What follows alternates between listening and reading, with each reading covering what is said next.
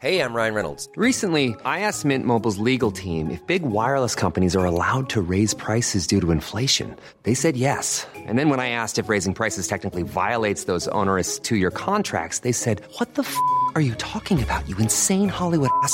So to recap, we're cutting the price of Mint Unlimited from $30 a month to just $15 a month. Give it a try at mintmobile.com slash switch. $45 upfront for three months plus taxes and fees. Promo for new customers for limited time. Unlimited more than 40 gigabytes per month. Slows. Full terms at mintmobile.com.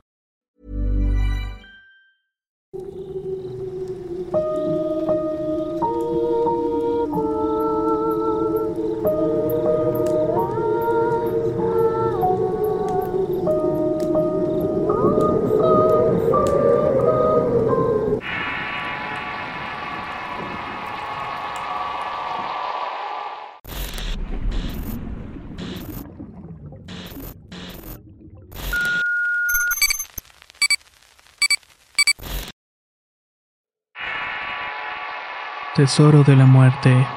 Historia escrita y adaptada por Álvaro Ramos para relatos de horror. Desde muy pequeño me enseñaron que no existe tal cosa como los espantos. Que todos esos cuentos sobre brujas, fantasmas, extraterrestres y seres fantásticos no eran otra cosa que parte del imaginario de la gente. Cuentos que se inventan para darle un sentido a sus aburridas vidas. Así crecí e incluso cuando me casé seguía teniendo la misma forma de pensar, aun cuando me había casado con una mujer totalmente diferente en ese aspecto. Llegué a vivir a Tabasco por allá del año 88. Me acababan de dar mi plaza como maestro y en ese tiempo no podía darme el lujo de escoger dónde trabajar. Simplemente nos daban los lugares donde hubiera espacio. En mi caso tenía que viajar desde Coahuila al sur. Para mí era la primera vez que me alejaba tanto de la casa. En un inicio es bastante complicado. Uno lo piensa, pues a pesar de estar en el mismo país, tanto el clima, las personas y las costumbres son diferentes. Pero yo necesitaba trabajo, así que no pude negarme. Estuve en un pueblo de Tabasco cerca de cuatro años hasta que pude acercarme a Villahermosa. La vida era tranquila en aquel lugar. El calor era agobiante, pero soportaba. Eso sí, la gente era diferente. Todos tenían una forma de ser conmigo que no esperaba. Eran demasiado amables y confianzudos. Ahí conocí a mi mujer de nombre Maru. Maru y yo nos casamos en el 93 y el siguiente año tuvimos a nuestro primer hijo. Ella también era maestra, así que teníamos mucho en común. Con el tiempo mi mujer se hizo de otra plaza, pero en el estado de Veracruz. Logró conseguir cambiar su plaza de Tabasco para tener ambas plazas en el mismo lugar cerca de Coatzacoalcos. Y por consiguiente a todo esto, mi hijo y yo nos fuimos con ella. Tengo que decir que gracias a Dios nos comenzó a ir bastante bien. Ambos trabajábamos y comenzamos a hacer negocios extras. La vida nos sonreía y a nuestros hijos también. La vida en familia era casi perfecta y digo casi porque había un problema. Mi esposa era muy creyente en todo lo que yo no creía. Una noche llegué a la casa con unos regalos que me habían hecho los padres de familia. Entre ellos había una muñeca de tela para mi hija que acababa de nacer. Al verla mi esposa se puso muy nerviosa. Me dijo que tenía que curarla porque ella había visto este tipo de muñecas antes y sabía que la usaban para hacer brujería. Le dije que estaba loca y que era un simple regalo y que no iba a dejar que la tirara a la basura. Ella me dijo que no pensaba tirarla y únicamente iba a llevarla con un brujo para que la curara. Estaba casi segura de que esa muñeca tenía algo. Le dije que no y guardé la muñeca. Esa noche tuvimos una pelea bastante fuerte. Yo tratando de convencerla de que era una locura y ella tratando de proteger a la familia. No voy a negar que esa noche pasaron cosas extrañas, pero tampoco puedo asegurar que fue a causa de la muñeca. Lo primero que pasó fue que cerca de las 11 de la noche comenzamos a escuchar ruidos en la planta baja. Eran ruidos como de muebles moviéndose. De inmediato me levanté de la cama y bajé a ver qué era lo que estaba pasando, pero no vi nada. Regresé al dormitorio y le dije a mi mujer que posiblemente eran ecos. Esa casa era muy grande y no la teníamos tan ocupada. Pero después mi hijo Luis comenzó a gritar desesperado. Mamá, mamá, ven por favor, alguien me quiere llevar con él. Mi mujer y yo corrimos a su recámara a ver qué estaba pasando. Al entrar lo vimos parado en una esquina muy asustado y lloraba y decía que había alguien en el ropero. Yo tomé un bat de béisbol que le había comprado y abrí lentamente las puertas del viejo ropero. Una vez más no había nadie. ¿Ves? Te dije que esa muñeca tenía algo malo, me dijo mi esposa mientras trataba de consolar al pequeño. Si tú no hubieras hecho un escándalo por esa pinche muñeca, el niño no se hubiera sugestionado. El niño no está sugestionado. Él vio lo que sea que te regalaron. El resto de la noche la pasamos casi sin dormir, entre el miedo de mi hijo y la niña que se despertaba cada tres horas para comer. Esa noche no pudimos conciliar el sueño. Al día siguiente le entregué la muñeca a Maru y dejé que la llevara donde sea que le iba a llevar. Pero yo no quería ser parte de todo eso que hasta ese momento no creía. Al volver, Maru traía la muñeca en la mano como si nada hubiera ocurrido. Se la puso en la cuna a nuestra hija y ahora sí, ya no nos van a molestar. Me dijo con ese tono altanero que hacen las personas cuando saben que han ganado una discusión. Nunca me quiso decir qué le hicieron a la muñeca o quién era el supuesto brujo, pero mi hijo no volvió a tener esos miedos o pesadillas a partir de esa noche. Esa muñeca estuvo guardada varios años y de hecho hace como cuatro años que mi hija se fue a vivir sola, la sacamos y se la llevó con ella, según para que la cuidara, me dijo. La experiencia de la muñeca fue solamente una de las primeras que tuve relacionadas con cosas paranormales pero la historia que realmente me cambió por completo el chip tiene que ver con un terreno que compré hace unos cuatro años. Y créame que de haber sabido en lo que me estaba metiendo, seguramente no lo hubiera comprado. Una tarde, al salir de la escuela, la mamá de uno de los alumnos se acercó a mí para platicar. En un inicio pensé que se trataba sobre el mal desempeño de su hijo, pero lo que me contó fue otra cosa. Ella había perdido a su esposo apenas un año atrás y a pesar de que trabajaba y hacía todo para mantener la casa, el dinero no le alcanzaba. Tenía un hijo estudiando en la universidad y el más pequeño saliendo de la primaria. Los gastos eran altos y los ingresos no se equiparaban. Así que su única opción en ese momento era vender un terreno que le había dejado su esposo, y me buscaba a mí con la intención de vendérmelo. El negocio era bueno, no lo voy a negar, la cantidad de dinero que pedía por ese terreno era baja, y de hecho me daba la opción de pagárselo por partes. Yo no me quise ver aprovechado por lo que le dije que lo platicaría con mi esposa y dependiendo de cuánto dinero juntáramos, tal vez le podía hacer una oferta. La mujer me agradeció y realmente se notaba la desesperación en sus ojos. Al tocar el tema con Maru le interesó en un inicio. Era un terreno de casi 700 metros cuadrados con árboles frutales. Era un terreno amplio y plano y una casa de madera que bien arreglada podía durar muchos años más. Y lo mejor era que un río pasaba dentro de la propiedad. Si bien no era mi sueño de la vida, parecía el proyecto perfecto para pensar en mi retiro. La ubicación no era la ideal, pero tampoco es que estuviera tan lejos. Lo único es que el terreno quedaba detrás de tres propiedades más que le impedían un paso directo por la carretera. Pero bueno, era algo que se podía arreglar, pensé yo. Maru y yo fuimos una tarde a ver al dichoso terreno.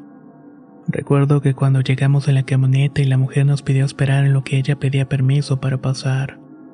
Ahí notamos que estaba discutiendo con un hombre. Al principio eran solamente palabras, pero en un momento ese hombre comenzó a jalonearla del brazo. Poco a poco comenzaba a ponerse más agresivo. Mi mujer y yo tuvimos que bajarnos para evitar que aquello escalara más violencia. El hombre sin decir palabra alguna regresó a su casa y no salió más. ¿Qué fue todo eso? pregunté. Nada, es el hermano de mi esposo que me quiere obligar a dejarles el terreno a ellos. ¿Dejárselos o vendérselos? No, ellos dicen que toda la propiedad les pertenece únicamente a los hermanos, y quieren dejar a mis hijos en esa parte de su herencia. Han tratado de amedrentarme e incluso se han metido directamente con mis hijos. Eso también es una de las razones por las cuales me urge venderlo. Pero todos los papeles están en regla, me imagino. No quisiera comprar un problema de intestado o algo así. No, no se preocupe. Todos los terrenos están escriturados a nombre de cada hermano. Y cuando mi esposo murió, el terreno se puso a mi nombre. Aunque con mucha duda yo estaba emocionado por lo que aquella tarde vimos. Era justo como me lo imaginaba. Un buen terreno lleno de sombras, fresco y con una buena vista. El hecho de que el río pasaba dentro de la propiedad le daba todavía más valor. Ya estaba yo imaginándome todas las cosas que iba a poder hacer allí. La casita de madera no era tan pequeña como la imaginaba. Podía servirme de mucho en la cuerraba para construir algo mejor. Y las partes planas del terreno servían incluso para hacer una alberca pequeña o un espacio para fiestas familiares. Era perfecto. Yo quería cerrar el trato en ese momento, pero mi mujer una vez más tenía sus dudas. Tenemos que platicarlo y hacer cuentas. Fueron sus palabras hacia la mujer. Aquella noche mi mujer me dijo que tenía dudas. Había algo en la mujer que no le daba buena espina. Además había notado cosas que no le gustaron. Generalmente las mujeres son más observadoras que los hombres, pero mi esposo era especial. Era casi un detective. La tarde que fuimos a conocer el predio se dio cuenta que en varias partes del terreno la tierra tenía tonalidades diferentes. Era como si hubieran escarbado y vuelto a rellenar con arena fresca. También notó que los árboles más grandes tenían marcas, no de pintura, sino más bien marcas hechas con navajas. Algo están buscando ahí, me dijo muy seriamente. Ella tenía la teoría de que esa mujer quería deshacerse del terreno, pues muy posiblemente en el futuro iba a tener problemas por lo que sea que enterraban allí. Para mí, como siempre, estaba exagerando. Casi casi me decía que esa mujer enterraba cuerpos en el terreno y quería escapar de esa responsabilidad. Millions of people have lost weight with personalized plans from Noom, like Evan, who can't stand salads and still lost 50 pounds. Salads, generally, for most people, are the easy button, right? For me, that wasn't an option. I never really was a salad guy. That's just not who I am. But Noom worked for me. Get your personalized plan today at Noom.com. Real Noom user compensated to provide their story. In four weeks, the typical Noom user can expect to lose one to two pounds per week. Individual results may vary. Hold up. What was that? Boring. No flavor. That was as bad as those leftovers you ate all week. Kiki Palmer here, and it's time to say hello to something fresh and guilt-free. Hello Fresh. Jazz up dinner with pecan-crusted chicken or garlic butter shrimp scampi. Now that's music to my mouth. Hello Fresh. Let's get this dinner party started. Discover all the delicious possibilities at hellofresh.com.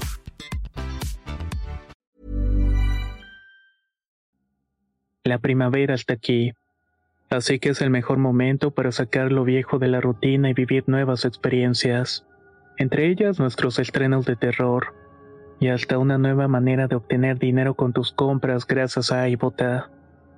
iBota es una app que puedes descargar totalmente gratis y que te da la mayor cantidad de dinero en efectivo en cientos de artículos y marcas, no solo las botanas que disfrutas mientras nos escuchas. Olvídate de otras apps que son igual que brujos charlatanes y solamente te dan puntos fantasmas. Con iBota simplemente agrega tus ofertas a la aplicación y obtén dinero real que podrás transferir a tu cuenta bancaria, PayPal o tarjeta de regalo. No lo dudes y únete a una comunidad con 50 millones de usuarios que ya disponen de los beneficios de más de 2.700 marcas y tiendas, como Lowe's, Macy's, Sephora y Best Buy. Y para que termines de convencerte, en este momento iBota está ofreciendo a nuestro público 5 dólares solo por probar iBota usando el código ROR cuando te registras. Solo tienes que ir al App Store o Google Play Store y descargar la aplicación iBota gratis para comenzar a ganar dinero en efectivo y usar el código ROR. Esto es iBota en Google Play o App Store y usa el código ROR. Aprovecha los nuevos comienzos y corre a descargar la aplicación para ganar más cashback.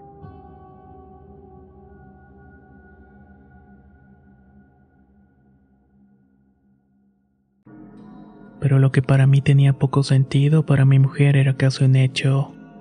Una vez más discutimos. Al día siguiente le iba a decir a aquella mujer que no le iba a comprar el terreno pues no tenía suficiente dinero. Mi mujer no quería comprarlo en conjunto, pero su respuesta me dejó convencido de que aquella extensión de tierra era para mí. No me lo pague el todo. Necesito que mi hijo termine la universidad. Si usted me pasa igual mensualmente para cubrir su renta y gastos al terminar la escuela me da el dinero para su titulación, hacemos el negocio. Sin duda no podía negarme un negocio como ese. Por un lado iba a ayudar a un joven a terminar sus estudios, y por otro iba a tener un beneficio a cambio sin siquiera haberlo pedido. Sin importar lo que Maru dijera, acepté y le di un adelanto para que pudiera pagar lo que tuviera que pagar. Los años pasaron y aunque al principio tanto mi mujer como mis hijos no estaban del todo interesados en pasar tiempo en aquel lugar, con esfuerzo y dinero fui arreglándolo poco a poco. Quería que mi familia disfrutara de ese lugar que para mí era mágico. Arreglé la pequeña casa, le cambié el piso, arreglé el techo y las paredes. Lo llené de muebles que compraba de segunda mano. Empecé a construir un espacio para cocinar y hacer carnes asadas. Puse unas escaleras para poder bajar al río sin peligro de caerme. Comencé la construcción de una casa para mi retiro y prácticamente hice todo lo que estaba en mis manos para convencerlos. Quería hacerles ver que la compra había valido la pena, pero mi mujer influenciaba mucho en ellos. Una tarde, mientras sembraba unos árboles de limones, el vecino se acercó con su cara de pocos amigos. Realmente habíamos cruzado palabras una que otra vez por temas de la delimitación del terreno y en una ocasión fue para ofrecerme una cantidad ridícula de dinero por el té, cosa a la cual me negué rotundamente. Ese día me dijo que no me esforzara mucho en plantar cosas, pues nada nuevo que eres ahí seguramente iba a terminar en la basura. Yo no entendía por qué me decía eso, pero lo tomé como una amenaza. De todas maneras, él estaba en mi propiedad y podía hacer lo que quisiera. El hombre solo sintió con la cabeza y regresó a su casa. Volví al día siguiente y en efecto los árboles que había sembrado el día anterior estaban arrancados y tirados en una esquina del terreno, tal como si fueran basura. De inmediato me llené de ira y ese hombre había cumplido su promesa y se había metido directamente conmigo. No quise decir nada, pues ante mi familia trataba de que todo lo relacionado a este lugar fuera perfecto. Con el tiempo decidimos criar cerdos y pollos. Era un negocio que empezaríamos mi hijo y yo como parte de un proyecto para juntar dinero y pagarle un viaje a mi hijo al extranjero. Pero ocurría que cada cierto tiempo uno o dos animales desaparecían. Tenemos que estar aquí, no nos van a seguir robando los cochinos, me dijo mi hijo visiblemente triste por la situación. Yo no quise decir que el vecino ya me había amenazado para que no se metiera pero en un punto, mientras estábamos revisando la cerca, encontramos más agujeros en el suelo. Eran ocho apenas separados por unos metros de distancia. ¿Qué es eso? preguntó mi hijo. Nada, los hice yo para plantar árboles. Pero ¿por qué ahí si están lejos de la casa?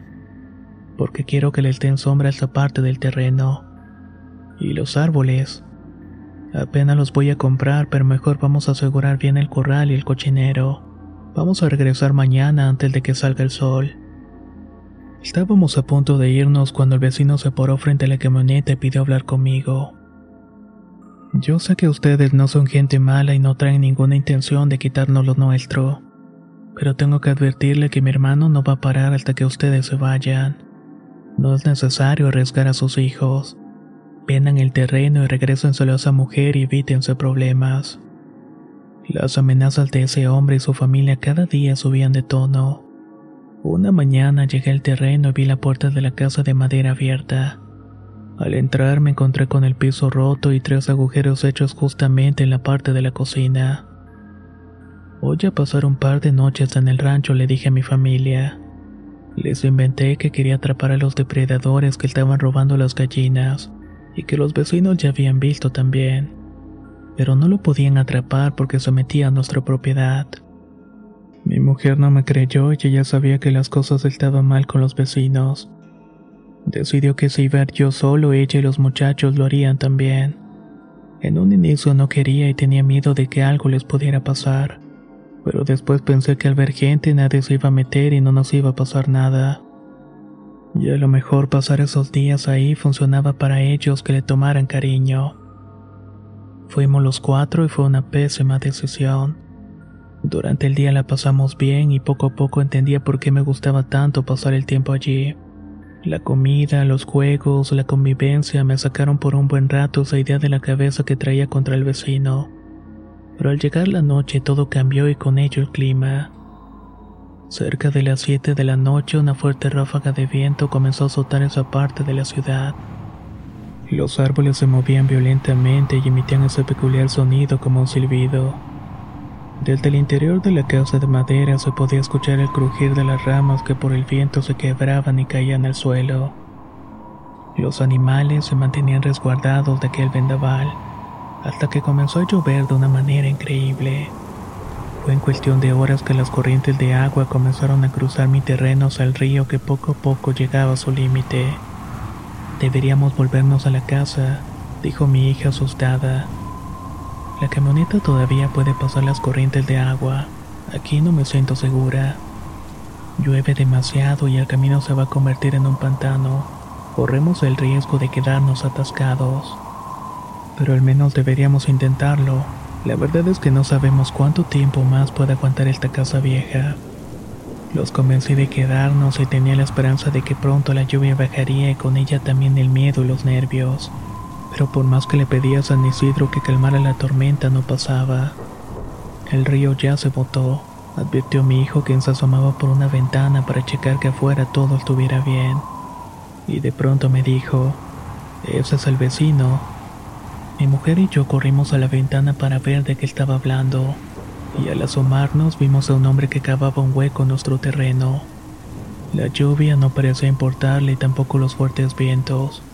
Él solamente se dedicaba a escarbar con una pala que cargaba consigo. Sabía que no era el vecino y el hombre de la pala era muy delgado para ser ese viejo panzón que tanto odio me tenía. Le dije a mi familia que se quedara adentro y que yo saldría a ver qué estaba pasando, pero mi mujer me lo impidió. No salgas, puede que no sea lo que crees. Allí estaba la fijación de Maru por inventar y creer en todo tipo de historias heredadas por su familia. Le dije que no lo iba a permitir y que ese hombre seguía siendo de las suyas de mi propiedad. Le dije la verdad y lo que había ocurrido en el piso y los animales. Le dije que el vecino me había amenazado varias veces e incluso me había dicho que su hermano no se iba a detener hasta que nos fuéramos. Era el momento de enfrentar al hermano de una vez por todas. Salí de la casa en medio de su huracán y a gritos traté de llamar la atención de aquel hombre. Yo cargaba una pistola que tenía desde que había llegado y estaba dispuesto a usarla si ese hombre intentaba algo. Pero este tipo no se detenía. Los animales comenzaban a comportarse de manera extraña. Las gallinas no dejaban de cacarear asustadas y los puercos se replegaban en una de las paredes de un chiquero. Y ese hombre extraño no dejaba de cavar. Cuando estuve a unos metros de él, apunté con el arma y le dije que saliera de mi propiedad. El hombre soltó la pala y lentamente levantó la cabeza hacia mí. Ahí me di cuenta que lo que me trataba de decir mi esposa era cierto. La cara del hombre era horrible y tenía una expresión de odio. Sus ojos parecían estar encendidos en un tono amarillo. Podía escuchar su fuerte respiración a pesar de la intensa lluvia. Al ponerse completamente recto me di cuenta de su tamaño. Era un tipo fuerte y alto que poco a poco comenzó a caminar hacia mí. Vete de aquí mismo y tu familia no va a sufrir. Esta es tierra de mi familia y así será siempre, me dijo ese hombre con una voz profunda y cavernosa. Maru salió corriendo de la casa y comenzó a jalarme del brazo. Al ver que ese hombre no estaba bromeando, corrí con ella, pero no nos íbamos en dirección a la casa o la camioneta. Corrimos hacia el terreno vecino y había mis hijos parados en el zaguán de la casa de la vecina junto a una mujer. El vecino con el cual había tenido problemas sostenía el alambre de púas para que pudiéramos pasar y al lograrlo nos dijo, pase lo que pase no traten de intervenir. Es mi hermano, a mí no me va a hacer daño. El vecino entró a nuestro terreno sin nada en las manos y podíamos ver la enorme sombra de su hermano parado frente a él. De pronto comenzamos a escuchar gritos. Lo veíamos forcejear y a pesar de lo corpulento de mi vecino, su hermano la aventaba como si se tratara de una hoja de papel. La mujer lloraba desconsoladamente pues temía que su esposo no fuera a volver. Le dije que tenía una pistola conmigo y se la iba a llevar, pero ella me contestó, de nada va a servir. Uno no puede matar a lo que ya no tiene vida. Esas palabras nos dejaron completamente helados. No esperábamos, o al menos yo, una revelación como esa. De pronto la mujer entró a la casa y salió con una bolsa de manta. Corrió hasta el límite de la propiedad y la arrojó la nuestra y solamente así se detuvo aquella pelea. Una pelea que pudo haber terminado con una masacre.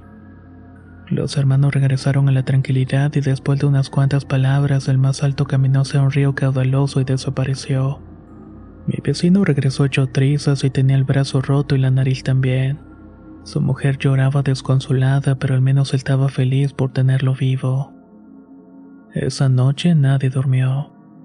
Poco a poco la lluvia y el viento fueron cesando hasta que todo afuera quedó en santa paz. Adentro era diferente. El maltrecho hombre le recriminaba a su esposa que por qué había hecho eso, que conociendo a su hermano nada lo detendría que iba a volver y esta vez sería por todo. Fue cuando mi mujer le dijo que conocía a alguien que podía ayudarlos, un brujo de Tabasco que hace años le había ayudado a limpiar un artefacto que contenía una maldición. Ella les habló de esta muñeca de trapo que nos habían regalado, de cómo el brujo la había purificado para que aquello que nos había mandado a la casa no pudiera hacernos daño. Ellos parecían entenderla a la perfección. Era como si estuvieran hablando el mismo idioma y al sentirse en confianza decidieron contarnos todo. El vecino tenía tres hermanos, todos hombres, y cuando el padre de ellos falleció decidió dejarle dividido el terreno. Al más joven le dejó el predio que nosotros compramos, cosa que no lo hizo muy feliz. Siempre dijo que lo habían estafado. El padre de ellos trabajó mucho tiempo en ferrocarriles de México y a pesar de que vivían de manera precaria, el señor se había encargado de hacer dinero y comprar cosas de valor para el futuro. Se comenta que en alguno de sus últimos viajes él y otro compañero encontraron vasijas llenas de oro. Estas no estaban declaradas en la carga y decidieron quedárselas. El compañero vendió el oro en el mercado negro y lo gastó de manera estúpida, quedando en la ruina poco tiempo después y muriendo sin dinero para poder atender una enfermedad que lo quejaba. Pero el padre del vecino era más inteligente y se dice que decidió esconder ese oro hasta que se asegurara de que nadie lo iba a buscar. Quería también al mismo tiempo que su valor subiera. Fue así como todos en la familia pensaron que en alguna parte de ese enorme terreno había escondido mucho oro, así como otras cosas de valor que el viejo había escondido. Al morir el hombre repentinamente no pudo decirle a nadie dónde había escondido su tesoro. Únicamente le había dado el tiempo de repartir el terreno y fue ahí cuando las peleas entre los hermanos comenzaron. El menor de ellos se casó con una mujer que le exigía mucho. De hecho, lo obligó a comprar una casa en la ciudad porque ella no quería vivir en el campo. Siempre quería aparentar una vida de persona adinerada a costa del enorme trabajo de su esposo. Cuando el dinero escaseaba, la mujer amenazaba con irse con sus hijos. El hombre iba al terreno y comenzaba a escarbar a buscar el oro de su padre. Incluso lo hacía en los terrenos de los hermanos. Una noche estaba borracho escarbando en el terreno de uno de ellos cuando su hermano salió a discutir con él. Le dijo que su mujer le era infiel y que era mejor que la dejara ir. El menor de ellos se llenó de furia y comenzó a golpear con la pala a su hermano hasta matarlo. Los demás escucharon los gritos y salieron a ver qué era lo que estaba pasando. Al darse cuenta de lo que había hecho, el tipo totalmente asustado y borracho corrió al río y se arrojó a una zona donde había muchas piedras. Terminó golpeándose en la cabeza y muriendo en el instante. Los otros dos hermanos únicamente pudieron ver cómo el agua arrastraba el cuerpo del menor de ellos. Los dos hermanos que quedaban decidieron dejar de buscar lo que ellos creían no existían, y uno de ellos se fue de ahí con rumbo a los Estados Unidos. El único que se quedó fue mi vecino, quien una noche dijo ver un par de bolas de fuego rebotando por los terrenos de sus hermanos, hasta que una se detuvo justamente a un costado de uno de los enormes árboles que teníamos allí. Sabiendo la leyenda de las brujas, comenzó a escarbar y encontró una manta que cubría varios artículos de oro y plata. Su peso era suficiente para tener dinero y comprarle el terreno a la viuda y a su hermano, pero la mujer nunca se los quiso vender. Ella siempre les tuvo coraje porque cuando recién se casaron ella les pedía ayuda a causa de las brutales golpizas que le propinaba el hermano. La mujer no solamente les tenía resentimiento sino también odio. Según la historia del vecino, una noche llegó a enterrar algo en ese terreno. Lo había hecho junto con la ayuda de una bruja de la región. No sabemos qué enterró ni dónde, pero desde que lo hizo el fantasma de mi hermano se aparece buscando el tesoro de mi padre. Lo busca sin descanso y al terminar repite su muerte aventándose al río sin encontrar nada. Nos dijo el hombre todavía dolorido por la golpiza. Tenemos miedo que la maldición de esa mujer sea que el espíritu de Anselmo un día mate a golpes a sus hermanos para vengarse, dijo la esposa. A los pocos días decidí vender ese terreno pues no quería involucrar a mi familia en eso. Pero esta vez fue Maru la que me detuvo. Sé que no crees nada de eso, pero nosotros sí te vamos a ayudar. Vete de vacaciones con los muchachos. Yo los alcanzaré allá. Voy a tomar unos días para traer a Fidencio que me ayude a purificar el terreno. Vamos a encontrar el cuerpo del difunto y lo vamos a llevar a un campo santo. Solamente te pido que respetes aunque no creas. Por algo siempre digo que mi casa existe un matriarcado. Mi mujer es la voz de la razón y la que hace siempre las cosas que yo no me atrevo. No sé qué hizo y no lo quiero saber tampoco, pero desde hace un par de años el fantasma del hermano menor no ha sido vuelto a ver. Ni por su hermano ni tampoco por nosotros.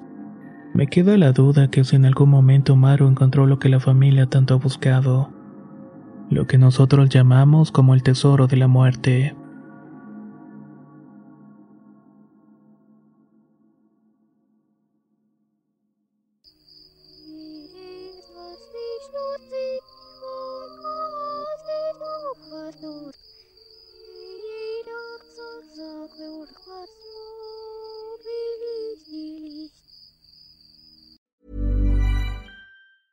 If you thought the only way to get a more defined jawline with natural looking results was through surgery, think again. Juvederm Volux XC is a non surgical injectable gel filler that improves moderate to severe loss of jawline definition and can help you achieve natural looking results with little downtime. Even better, this improved definition lasts up to one year with optimal treatment. No maintenance required. Improve jawline definition for a smooth, sculpted look with Juvederm Volux XC. For important safety information and to find a licensed specialist, visit juvederm.com. That's J U V E D E R M.com. Not for people with severe allergic reactions, allergies to lidocaine, or the proteins used in Juvederm. Common side effects include injection site redness, swelling, pain, tenderness, firmness, lumps, bumps, bruising, discoloration, or itching. There's a risk of unintentional injection into a blood vessel, which can cause vision abnormalities, blindness, stroke, temporary scabs, or scarring. Talk to a licensed specialist to find out if it's right for you.